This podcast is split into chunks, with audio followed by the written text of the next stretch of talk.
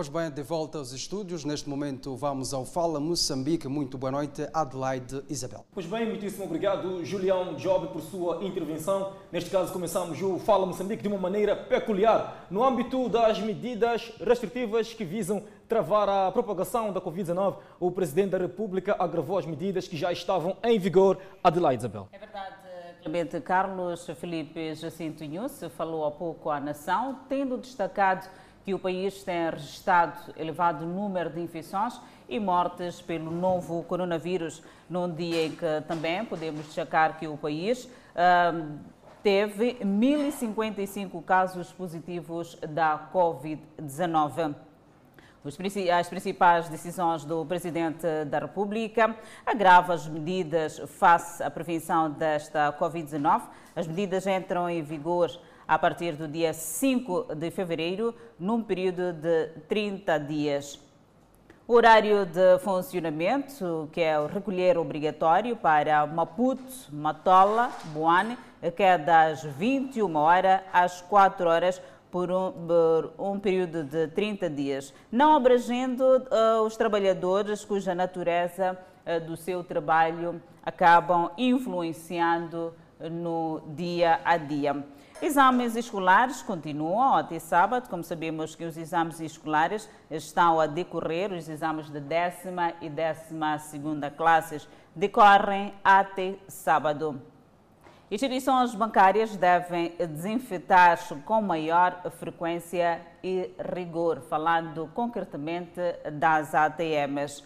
Encerrados os cultos, eventos privados, horário para estabelecimento comercial também foi destacado pelo Presidente eh, da República. Horário para esses estabelecimentos comerciais é das 9 às 19 horas de segunda a sábado e aos domingos das 9 às 16 horas.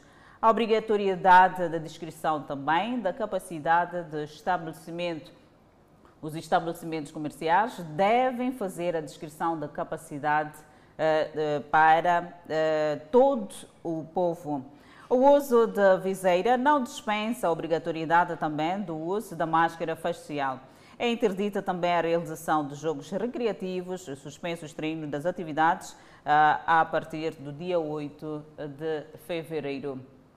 E para analisarmos esta ah, dizia assim, para analisar essas decisões do Presidente da República, Felipe Jacinto Nunes, chamo do outro lado do estudo o colega Clemente Carlos, que já está posicionado com o convidado. Boa noite. Pois é, Adelaide Isabel, cá estamos com o nosso convidado para esta noite, que por sinal já esteve também no programa MZ Noir, segunda edição, com o nosso colega Julião Job, e faz agora a ponte, de modo também a trazer mais incidências à volta desta que foi então a comunicação do Presidente da República. Rodrigo Rocha, muito bem-vindo ao Fala Moçambique. Uma das, ah, portanto, medidas mais, ah, diga-se, destacadas nesta comunicação é o facto de haver este recolher obrigatório, pelo menos para a região do Grande Maputo, a Matola, município de Maputo, Marraquani também, Vila de Boane. Boa noite, Rodrigo Rocha. O que, é que tem a dizer a volta desta eh, esta medida de recolher obrigatório?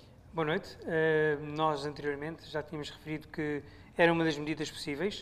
Uh, esperávamos que não tivéssemos chegado até aí, mas também alertámos que nós não temos o nível de conhecimento de informação que o chefe de Estado tem.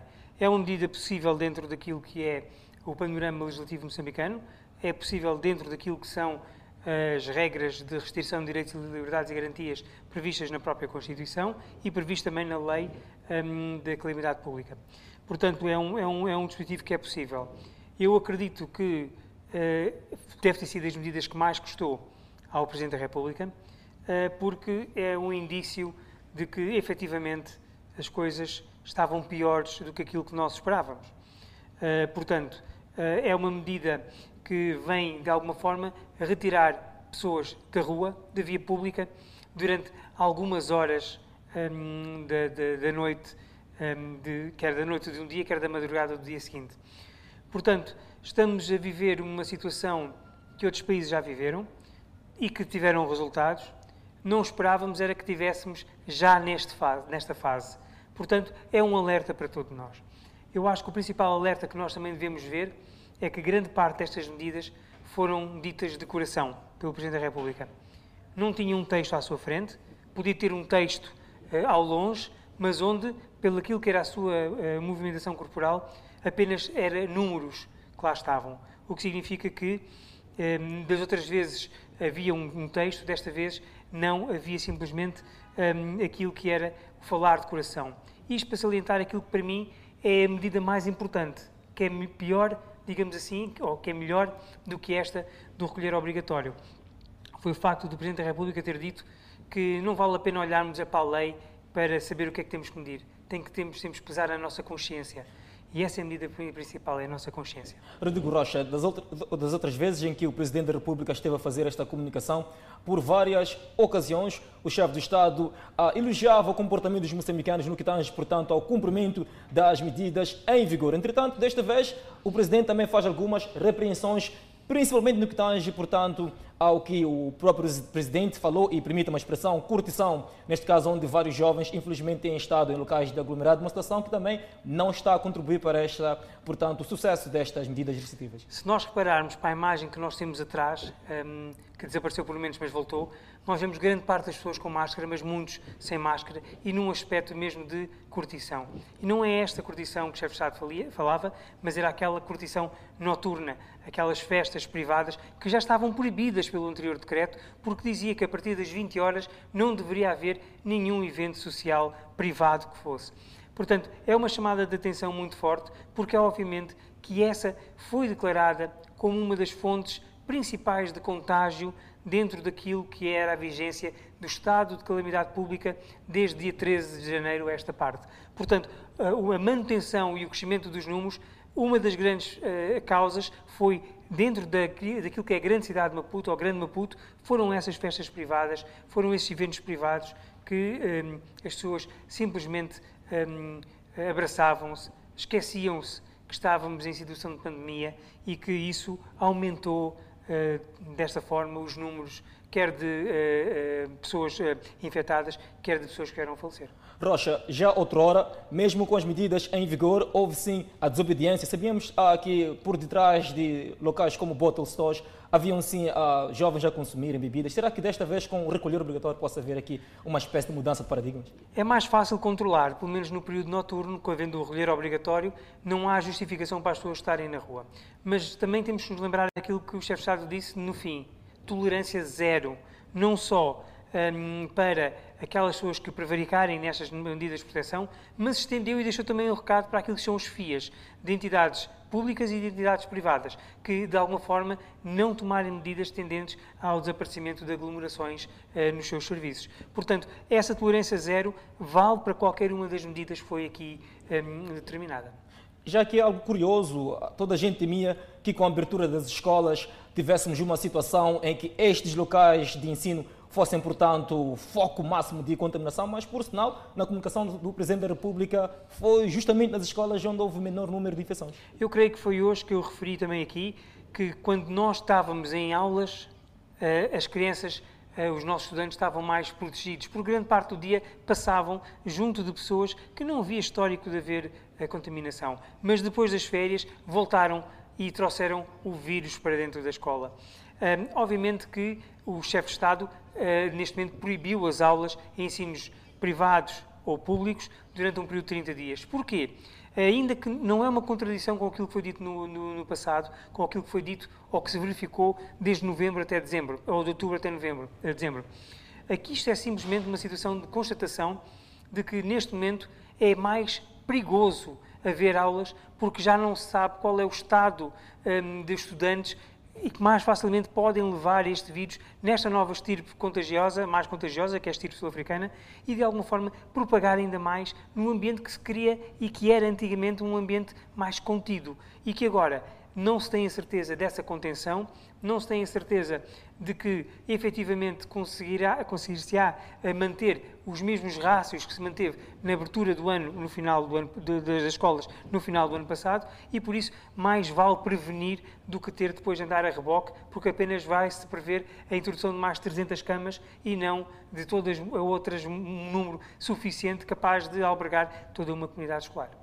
Estamos à conversa com o advogado Rodrigo Rocha, a quem desde já coloco mais uma questão, se calhar duas. Rocha, um, vamos agora entrar nesta questão do recolher obrigatório, mas também temos os restaurantes que podem funcionar até 20 horas.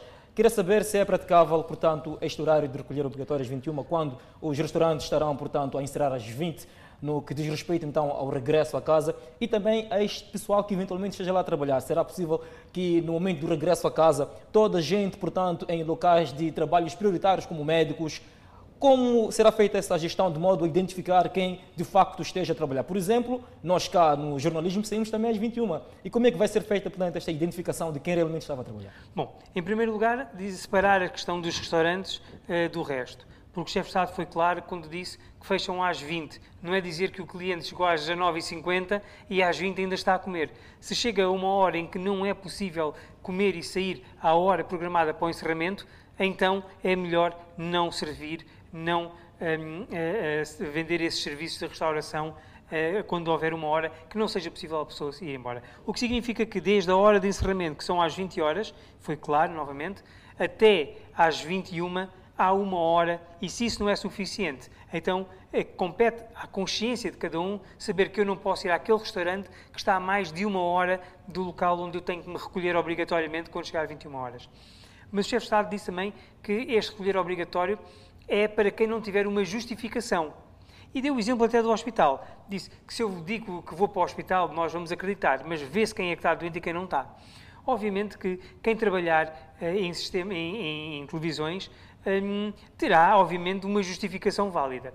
Mas lembre-se que Uh, também têm que se proteger. Tem que se proteger a si, por exemplo, tem que se proteger aos cameramans, aos realizadores, uh, ao operador GC, a todas as pessoas que estiverem um, uh, eh, na televisão. O que significa, seguirmos os exemplos que houve, por exemplo, na Europa, numa situação semelhante, as próprias estações de televisão criaram locais para os seus colaboradores permanecerem no período de lockdown dentro das estações de televisão ou na proximidade onde pudessem de alguma forma ir, ficar a pernoitar nesse local, ir para casa no dia seguinte e se calhar até ter um sistema de rotatividade onde numa semana vão sempre para esse local onde vão pernoitar e voltam e ao fim de uma semana vão para casa e são substituídos por outros. Há um grande espaço para um, a imaginação e a criatividade de como levar uma vida saudável, um, neste momento. E essa é uma criatividade que tem que haver a todos nós e dentro da nossa consciência, mais uma vez. Por falar mesmo em consciência, Rodrigo Rocha, o que dizer daqueles que não fazem parte desta região denominada Grande Maputo? Será que o comportamento pode então ser mais ah, liberal, se me permite a expressão?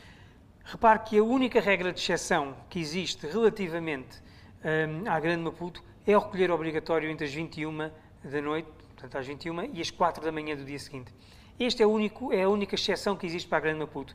Dentro um, daquilo que são as normas que foram agora mencionadas, e atenção, que há aqui uma norma que até é importante, é não haver mais do que 50 pessoas em eventos do Estado, quando sempre foi, uma, foi sempre tido uma exceção não haver um limite. E lemos, por exemplo, do Parlamento, ou lemos, por exemplo, de outras instituições onde havia, por natureza, muito mais um, uh, pessoas a, a, estarem presentes e que nunca foi imposto esse limite, mas agora existe 50 pessoas, uh, e ainda bem que o Parlamento uh, está, neste momento, um, ainda dentro da sua, do seu recesso. Portanto, um, todas as outras regras são aplicáveis com tolerância zero a qualquer região de Moçambique, excepto em Maputo, na Grande Maputo, onde, além de todas essas que são aplicadas com tolerância zero, é também aplicado com tolerância zero o recolher obrigatório entre as 21 e as 4 da manhã. Rodrigo Rocha destacou que o Presidente da República falava de coração, não necessariamente a seguir um padrão de leitura como é já sabido. Entretanto, nesta mesma comunicação, uma das frases que o Presidente enfatizou é o facto de estarem a morrer muitos moçambicanos, ah, moçambicanas e moçambicanos muitos moçambicanos estão a morrer. Como é que esta comunicação, de forma, diga-se, mais clara, mais aberta, poderá eventualmente mudar a, a questão comportamental? Eu acredito, e nós sempre vimos que quando o chefe de Estado falava de coração, uh, o chefe de Estado simplesmente tinha uh, uma maior receptividade dentro daquilo que eram os seus, os seus padrões de. Um, ou, os, seus, os, seus, destinatários, aliás. Um, e dentro dessa situação, ou dentro desse panorama, falar de coração cativa muito mais as pessoas. Um, sai daquele desprender da frieza de um texto pré-programado e um texto que pode ter sido feito por muitas outras pessoas. Aqui não, a palavra veio diretamente do chefe de Estado, foi dita diretamente pelo chefe de Estado e provavelmente sem grandes suportes, a não ser provavelmente a indicação dos números porque, apesar de conhecermos grande capacidade de memória do chefe de Estado, eram muitos números para serem decorados e para serem lidos em cerca de 58 minutos. Rodrigo Rocha, muitíssimo obrigado por sua intervenção em direto aqui nos estúdios do Fala Moçambique. Desta feita, devolvemos a palavra aos estúdios Central. Mais uma vez, consigo, tenha bondade, Adelaide Isabel. Muito obrigada, Clemente Carlos, e até já. Rodrigo Rocha, muito obrigada. Estiveram aqui a fazer esta análise do agravamento das medidas restritivas que entram em vigor a partir do dia 5 de fevereiro. Continuamos a olhar a informação, a pandemia da Covid-19 que leva à procura desenfreada pelas folhas de eucalipto na cidade de Maputo. Uma corrida que junta compradores e vendedores, todo para fazer face ao aumento dos casos que se registram no país. Uma febre das folhas de eucalipto alimentada pela Covid-19 durante anos à vista de quase todos e ignoradas. Nas últimas semanas, parece que algumas pessoas não aceitam viver sem elas. Costumo usar, por acaso, faço o bafo e, para além do bafo, podemos também fazer o chá. O chá de eucalipto também é muito eficaz. Eficaz para quê? Para ajuda na, no combate e também aumenta a imunidade por coisa do coronavírus. As folhas de eucalipto que até alguns meses não valiam nada, hoje são vendidas a preços que variam de 50 a 100 meticais. E algumas pessoas compram como se fosse a vacina tão esperada. As pessoas já sabem como se faz o bafo. Outros compram só para ferver, pôr na bacia, pôr dentro da casa, só pelo menos o bafo que as crianças, outros não fazem. Já aproveitam ali mesmo fazer bafo. E sempre todo mundo está a comprar eucalipto. Nos semáforos, locais de muita circulação de pessoas, folhas que são compradas para terapia familiar. Aqui neste espaço da antiga FACEM, na cidade de Maputo, uma corrida desenfreada deixou todos os eucaliptos, assim, caducos, sem nenhuma folha. As folhas foram parar as bacias. Para este vendedor, o dia parece ser bom para mais entregas. É, por dia eu posso vender 10 ou 15. Sim, sim. sim. É um negócio que vale a pena agora. Yeah, é um negócio que vale a pena, pá. Sabes como é que é? Dá-se pandar. No início da pandemia, o ministro da Saúde, Armindo Tiago, recomendou a indivíduos com sintomas leves da Covid-19 para o uso de bafos com recurso às folhas de eucalipto. Uma prática muito usada antes mesmo da Covid-19. Os bafos consistem na inalação de vapores de uma mistura de ervas ou plantas medicinais em água fervida. Trata-se de uma prática comum no país, na qual usa-se geralmente folhas de eucalipto e goiabeira. Feita a mistura numa bacia, o indivíduo que vai fazer o bafo envolve-se num cobertor durante alguns minutos para transpirar bastante. Curando ou não, o negócio ganha terreno numa altura em que no país aumentam casos de contaminações, internamentos e vítimas mortais. A procura desenfreada pelo, pelas folhas do eucalipto. Seguimos, estão criadas e acauteladas medidas de prevenção contra o novo coronavírus nos estabelecimentos penitenciários do país. Segundo Filmão Soares, vice-ministro da Justiça, Assuntos Constitucionais e Religiosos, os resultados alcançados até então para fazer face à propagação da Covid-19 são graças ao cumprimento dos decretos em vigor para o sistema penitenciário. É, não temos tido casos de registros é, de, de, de contaminação nos estabelecimentos prisionais.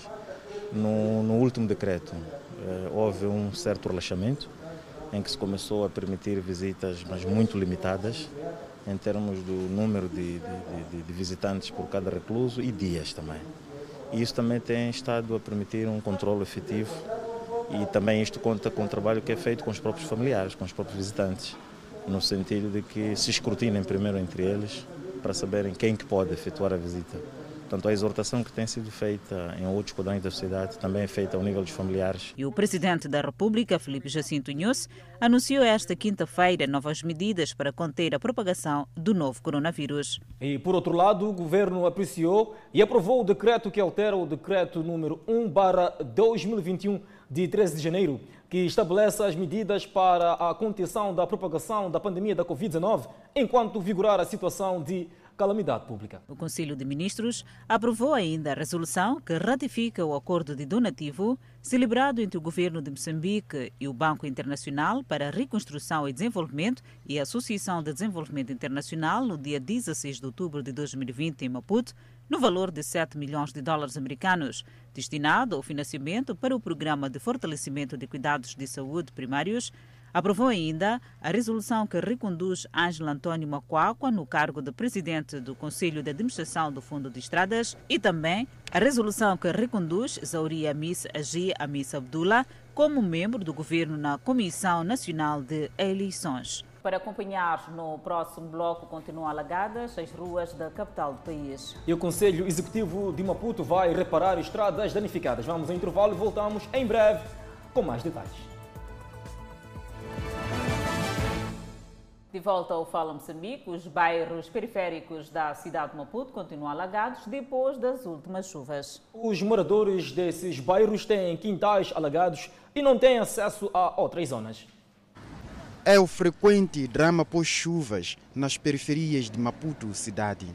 Assim são determinadas zonas dos bairros como Maguanini, Albazini, Machaquene e outros onde destaque vai para a Costa do Sol, próximo às áreas de respiração do mar. Estamos a viver uma triste realidade, dormimos em cima das mesas. Além de quintais, os acessos estão alagados de tal forma que para chegarem onde antes chegavam em dois minutos, os moradores precisam contornar por distâncias que chegam a dois quilômetros. Estamos a passar muito mal mesmo. Já vai aqui há uma semana. Olinda prefere caminhar na água do que desafiar tais distâncias. Estamos a sentir mal. Mal mesmo, porque caminho de água tudo está fechado aqui, anda a água não anda. Hum, estamos a ficar na água, mesmo dentro de casa. Estamos mal. Zona Carapau inteiro bairro Costa do Sol, saneamento inteiro precário. As novas infraestruturas habitacionais são apontadas como a causa da acumulação das águas pluviais que corriam para o mar. Havia um canal onde que essas águas aqui eh, despejavam, mas com essas construções há um sítio onde que era a rua ali, acabaram por fechar e não sabemos quem bloqueou aquela rua ali, puseram os muros e quando vamos tentar abrir lá é, alguém nos impede, diz que é o terreno do patrão dele. Uh, essas águas há muito tempo tinham um caminho onde passava para chegar até a praia. Como estão a ver, estamos muito perto da praia. Talvez não podíamos passar essa situação, mas uh, os moradores ou as pessoas que vivem aqui, que têm capacidade ou poder, eles fazem aterro nos terrenos deles e quando chove, aquelas águas sempre descem para aquelas casas onde uh, os terrenos não estão alterados. É uma zona onde muitos moradores ainda usam casas de banho com base em material precário, com as fossas expostas, o que faz com que as águas negras do sistema sanitário se misturem com águas pluviais sempre que chove. Daí que as crianças de famílias cautelosas são orientadas a permanecerem no interior das casas. Está a ficar mesmo aí dentro, aí, não sai. As crianças não saem de casa? Não, não saem de casa. Ficam no interior das casas? Sim. Pelas experiências das épocas chuvosas anteriores, os moradores dizem estar cientes de que não estarão em terra firme por meses, a não ser que haja alocação de equipamento de sucção de água. E por falar na época chuvosa, o Conselho Executivo de Maputo irá intervir em breve na reabilitação das principais estradas da província danificadas pelas chuvas. As obras vão consumir pouco mais de 30 milhões de meticais. As chuvas que vêm caindo no país não só estão a provocar inundações, como também estão a degradar várias infraestruturas, com destaque para as vias de acesso. Muito mal, estamos a sofrer muito mal. Essa estrada está muito péssima. Yeah, muito péssimo mesmo. Estamos a pedir ajuda. Essas... Atento a esta situação, o Executivo Provincial tomou uma decisão estratégica reabilitar essas infraestruturas. Estas chuvas que, se, que ocorreram nos dias 25 e 26 eh, causaram algum condicionamento nas vias de acesso, numa extensão de aproximadamente 6 km na totalidade. Eh, dizer que, para este efeito, ah, em coordenação com a, a, a ANE, já fez a contratação de nove empreiteiros. Estes empreiteiros que vão estar direcionados para as estradas, as principais que, que mais sofreram com estas chuvas. Estamos a falar da, da estrada Moamba Bondóia Magude, que sofreu muito, a estrada Moamba Sábia também sofreu, e a estrada uh, Catuane Felipe também é uma das estradas que sofreu. Um dos maiores nós de estrangulamento para quem vive nos bairros como Machamten, Matolagar, Coab ou mesmo Tsalala e quer aceder ao posto administrativo de Infulene, Machava ou mesmo na cidade de Maputo, é esta via a Avenida Josina Machel, uma via que felizmente também irá ser contemplada pela intervenção do Executivo Provincial. Está sim dentro do projeto. Vamos sim também é, é, é, integrar um empreiteiro para fazer assistência daquilo que são os pontos, principalmente nos pontos críticos. Segundo a diretora das Obras Públicas na província de Maputo, neste momento procede-se ao levantamento e as obras poderão, a curto ou médio prazo, iniciar para o alívio dos utentes da via. É positivo, é positivo, porque os carros aqui sofrem, a suspensão também. Yeah. E o dinheiro não compensa, o dinheiro que nós ganhamos aqui. Não compensa. Para além da zona da Amafureira, onde os buracos literalmente danificam viaturas, a Avenida Josina Machel apresenta muitos buracos na zona da Matolagar.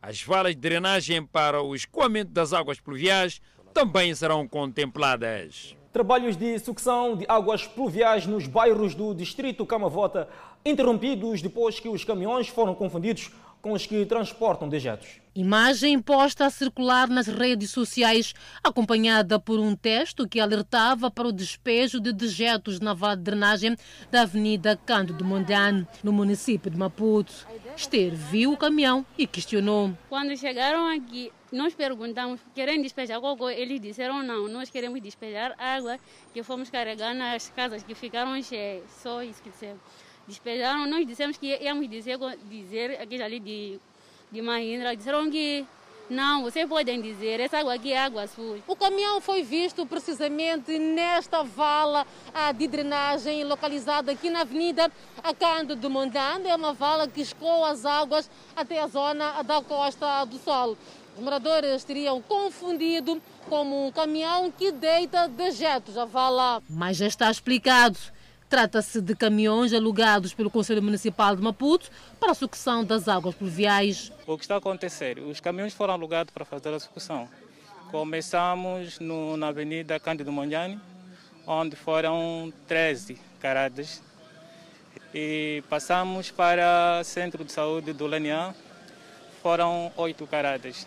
Só que no momento em que as pessoas começaram a ver os caminhões, a despejar as águas na vala de drenagem, começaram a pensar que era água de dejetos. Mas, para ser sincero, as águas são as águas fluviais que estão estagnadas nas ruas. Situação que ditou a interrupção dos trabalhos por parte da empresa contratada para o efeito. Por exemplo, hoje tínhamos preparado para vir fazer a execução das águas na Avenida Solomão de. Só que o trabalho não foi efetuado por causa da confusão que aconteceu nas redes sociais. E muitas das vezes as pessoas quando vê uma situação dessas não aproximam o município para procurar saber. Apenas baseiam-se só como já existem redes sociais, começam a falar coisas que não têm nada a ver. Seja como for, a quem questiona, mesmo assim, o fato das águas das chuvas serem descarregadas nesta vala. O bairro do Albazino, no distrito Camavota, é um dos que também se ressente dos efeitos da chuva. De facto, é uma grande preocupação a nível do bairro é, como podem reparar, o problema não é somente aqui, mas aqui tem sido uma zona de referência porque é uma via onde circulam muitas viaturas. É, sempre houve de facto esta acumulação das águas, porque está numa zona baixa, onde as águas de um lado como do outro sempre vão convergir no mesmo sítio. Enquanto o Conselho Municipal de Maputo coordena com a empresa para retorno à atividade, as ruas vão continuar assim, intransitáveis, para o desespero dos munícipes. Avaliado no universo de mais de 160 países, Moçambique caiu duas posições no índice de democracia. Questões eleitorais e as dívidas ocultas é que colocam o país em desvantagem nessa avaliação. Trata-se de um estudo levado a cabo pelo The Economist, intitulado O Índice da Democracia, que avaliou vários aspectos políticos e socioeconômicos em cerca de 160 países e Moçambique faz parte da lista. Dércio Alfazema, do Instituto para a Democracia Multipartidária, destaca que, à luz do estudo em questão, em 2019 o país ocupava a posição 120 e em 2020 caiu para 122. Isso demonstra que eh, ainda há muitos desafios para o reforço e fortalecimento da nossa uh, democracia, sobretudo se olharmos aquilo que são os indicadores que foram avaliados pela uh, The Economist. Um dos indicadores tem a ver com os processos eleitorais. Ora, apesar de Moçambique realizar regularmente os processos eleitorais, a verdade é que a forma como esses processos decorrem Uh, muitas das vezes não trazem confiança, credibilidade e a transparência necessária para que Moçambique tenha uma avaliação uh, favorável. Alfazema aponta as chamadas dívidas ocultas como um dos principais contribuintes para a nota negativa atribuída ao país. E isto pode estar muito associado a questão das dívidas ocultas. Enquanto a questão das dívidas ocultas não é esclarecida, não há um desfecho, apesar dos avanços uh, para se uh, encontrar algum esclarecimento. Portanto, enquanto não há um desfecho a essa situação, o, o país ainda vai continuar a ter essa imagem negativa, o governo ainda vai continuar a ser associado e ter essa uh, classificação também é, baixa. Ainda neste diapasão, os direitos civis também merecem atenção especial, defende o nosso entrevistado. As pessoas têm tido um, ah, alguma a reclamação, sobretudo no exercício, no exercício dos direitos e liberdades, eh, quando colocam alguma, alguma opinião, algumas vezes, algumas pessoas já foram uh, molestadas por isso. Tivemos o caso do, do ativista Nassácio Matavel, em Cabo Delegado, que dentro de um contexto eleitoral foi barbaramente assassinado.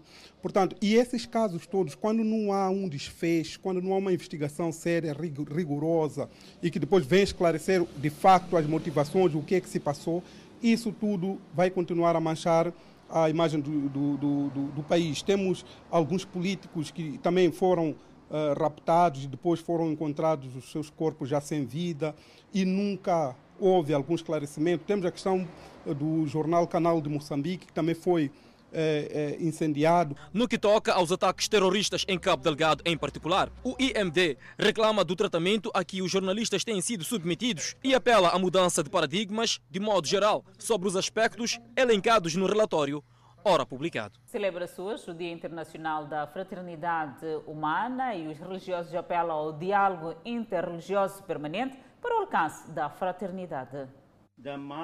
O posicionamento dos religiosos foi manifestado durante o encontro interreligioso promovido pelo governo através do Ministério da Justiça, Assuntos Constitucionais e Religiosos, havido em Maputo. O mesmo documento é um compromisso para a construção de uma cultura de paz, tolerância, inclusão, compreensão recíproca e solidariedade entre os homens.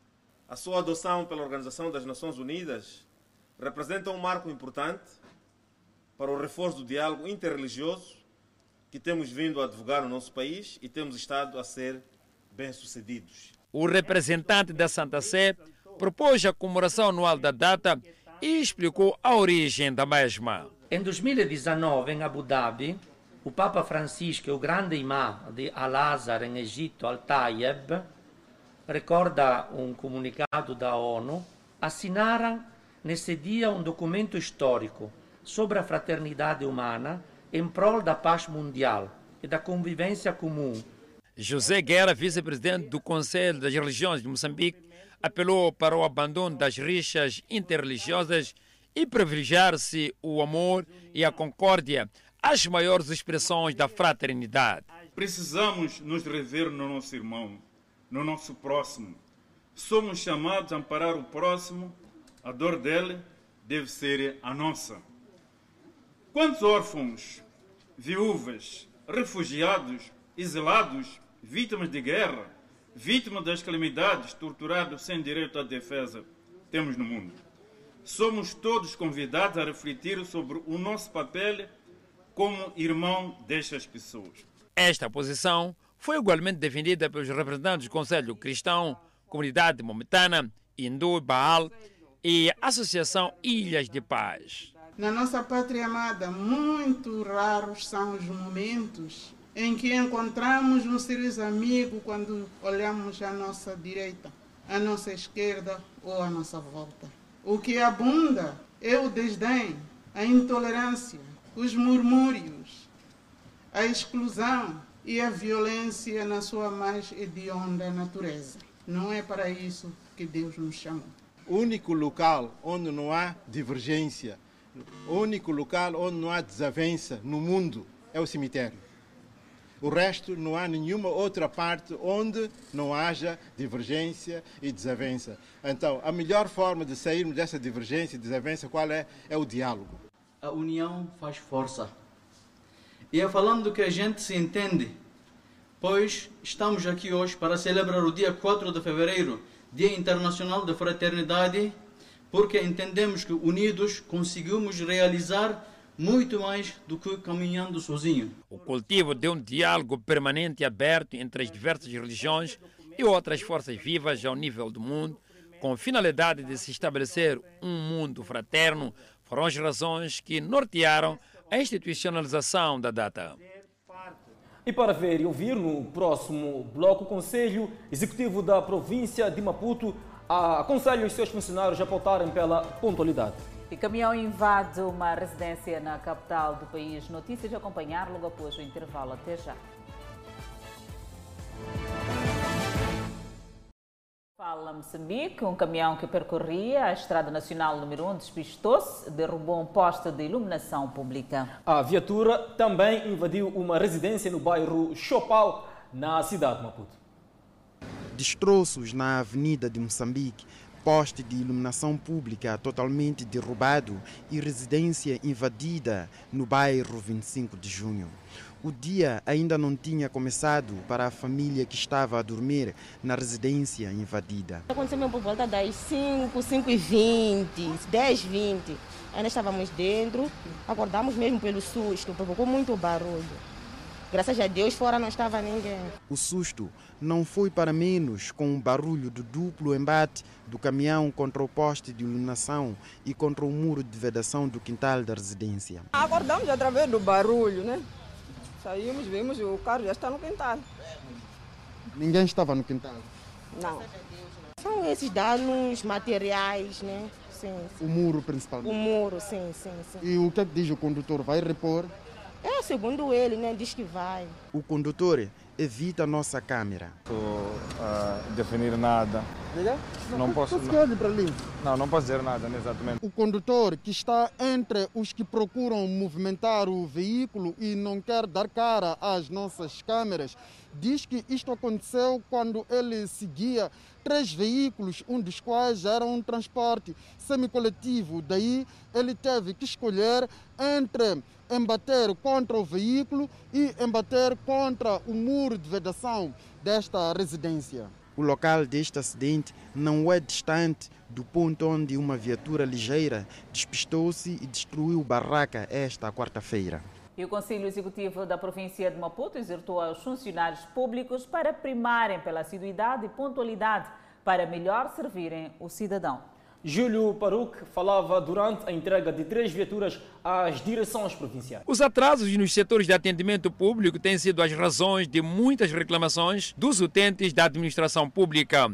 Situação associada aos problemas de transporte. Para sanar essa lacuna, o Conselho Executivo Provincial de Maputo adquiriu viaturas para duas direções e gabinete do governador. Se consubstancia na entrega de duas viaturas minibuses para o transporte dos funcionários ao nível do Conselho Executivo Provincial de Maputo, é assim como de uma carinha com tração às quatro rodas. O governador exortou na ocasião aos funcionários, ora contemplados, para primarem pela pontualidade e assiduidade. E na província de Maputo, sete e meia Hum? Sete e meia.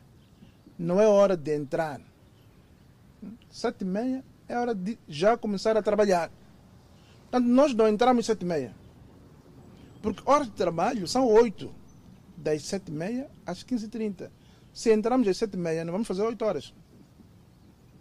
Então tem que ficar nítido. Sete e meia não é hora de entrar. Sete e meia, o computador está ligado. O funcionário já está preparado. A mesa está pronta. O balcão está aberto. As portas estão à disposição. De acordo com o executivo da província de Maputo, a aquisição das viaturas e entrega aos respectivos setores irá ajudar a descongestionar o transporte público e, assim, contribuir no distanciamento social, uma das medidas de prevenção à Covid-19. Também com o autocarro, estamos a aliviar a pressão sobre os chapas, sobre o transporte público, estamos a contribuir para o distanciamento, para a não contaminação no transporte público. Este é o primeiro lote de viaturas. No futuro, mais direções poderão igualmente beneficiar de meios circulantes para facilitar a mobilidade dos servidores públicos. Está mais 188 recuperados da Covid-19. Notícia a acompanhar logo após o intervalo. Até já.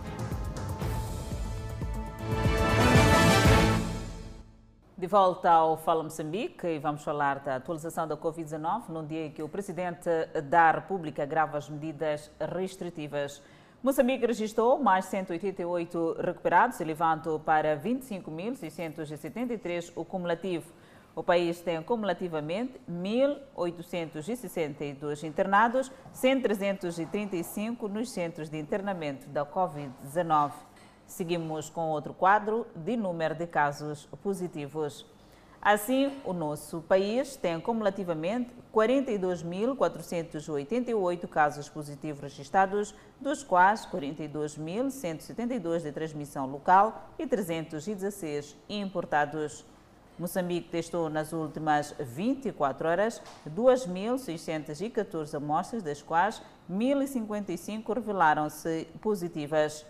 Destes, 1.026 são de nacionalidade moçambicana, dois estrangeiros e 27 de nacionalidade ainda por apurar. Todos resultam de transmissão local. Há registro de mais 12 mortes, elevando para 427 as vítimas mortais.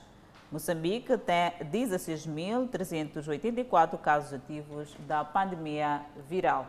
Enquanto isso, um dos maiores serviços funerários da África do Sul tem usado contêineres para ajudar a transportar pessoas que perderam a vida devido à Covid-19 no país. O serviço funerário possui cerca de 250 morgues no país e instalou um total de 22 contentores para ajudar a lidar com a quantidade de mortes por Covid-19. A África do Sul tem o maior número de casos confirmados e mortes do continente, com 1,4 milhão de casos cumulativos, incluindo 44.946 mortes, representando cerca de 40% dos casos relatados por todos os 54 países da África. Mas as mortes no país também começaram a diminuir, com a média móvel de 7 dias de mortes diário diminuindo de 0,92 mortes por 100 mil pessoas a 12 de janeiro para 0,85 mortes por 100 mil pessoas a 26 de janeiro. Uma entrega de um milhão de doses da vacina AstraZeneca chegou ao Aeroporto Internacional de Johannesburg na segunda-feira e será distribuída a todas as províncias da África do Sul para vacinas a serem dadas a médicos e enfermeiros a partir de meados de fevereiro. A África do Sul pretende vacinar 67% de seus 60 milhões de habitantes em 2021 começando pelos profissionais de saúde mais vulneráveis. Convidamos a um breve intervalo, mas antes a previsão para as próximas 24 horas. Pemba, 33 de máxima, Lixinga, 28 de máxima, Nampula, 32 de máxima. Seguimos para o centro do país. Tete como máxima de 36, Quilimane 36, Chimoio 32, Beira 33. Vilanculo 34 de máxima, Inhambane 33 de máxima. Xaixai 30 de máxima, Maputo com 31 de máxima, 25 de mínima, previsão de chuva. E falamos do inverno rigoroso. A neve cobriu Nova Jersey, nos Estados Unidos da América. Foi a maior nevada registrada em mais de 122 anos. A tempestade de inverno desta semana parece ter atingido o recorde de 122 anos de mais neve numa comunidade de Nova Jersey depois de uma tempestade. O Serviço Meteorológico Nacional fez um relatório preliminar na terça-feira que o Monte Arlington, na parte norte do estado, recebeu 35,5 polegadas de neve na tempestade de três dias. Pode levar meses para confirmar o total e o novo registro, mas as autoridades observam que não há razão para duvidar da veracidade do total relato por um observador meteorológico treinado. Se confirmado, alcançaria o recorde de 34 polegadas que caiu durante a nevasca no condado de Cape May em 1899. O Fala Moçambique fica por aqui. Obrigada pela atenção dispensada num dia que o Presidente da República grava as medidas restritivas. Já a seguir, vamos acompanhar a novela Gênesis. Grato de coração pela preferência. Nós voltamos amanhã.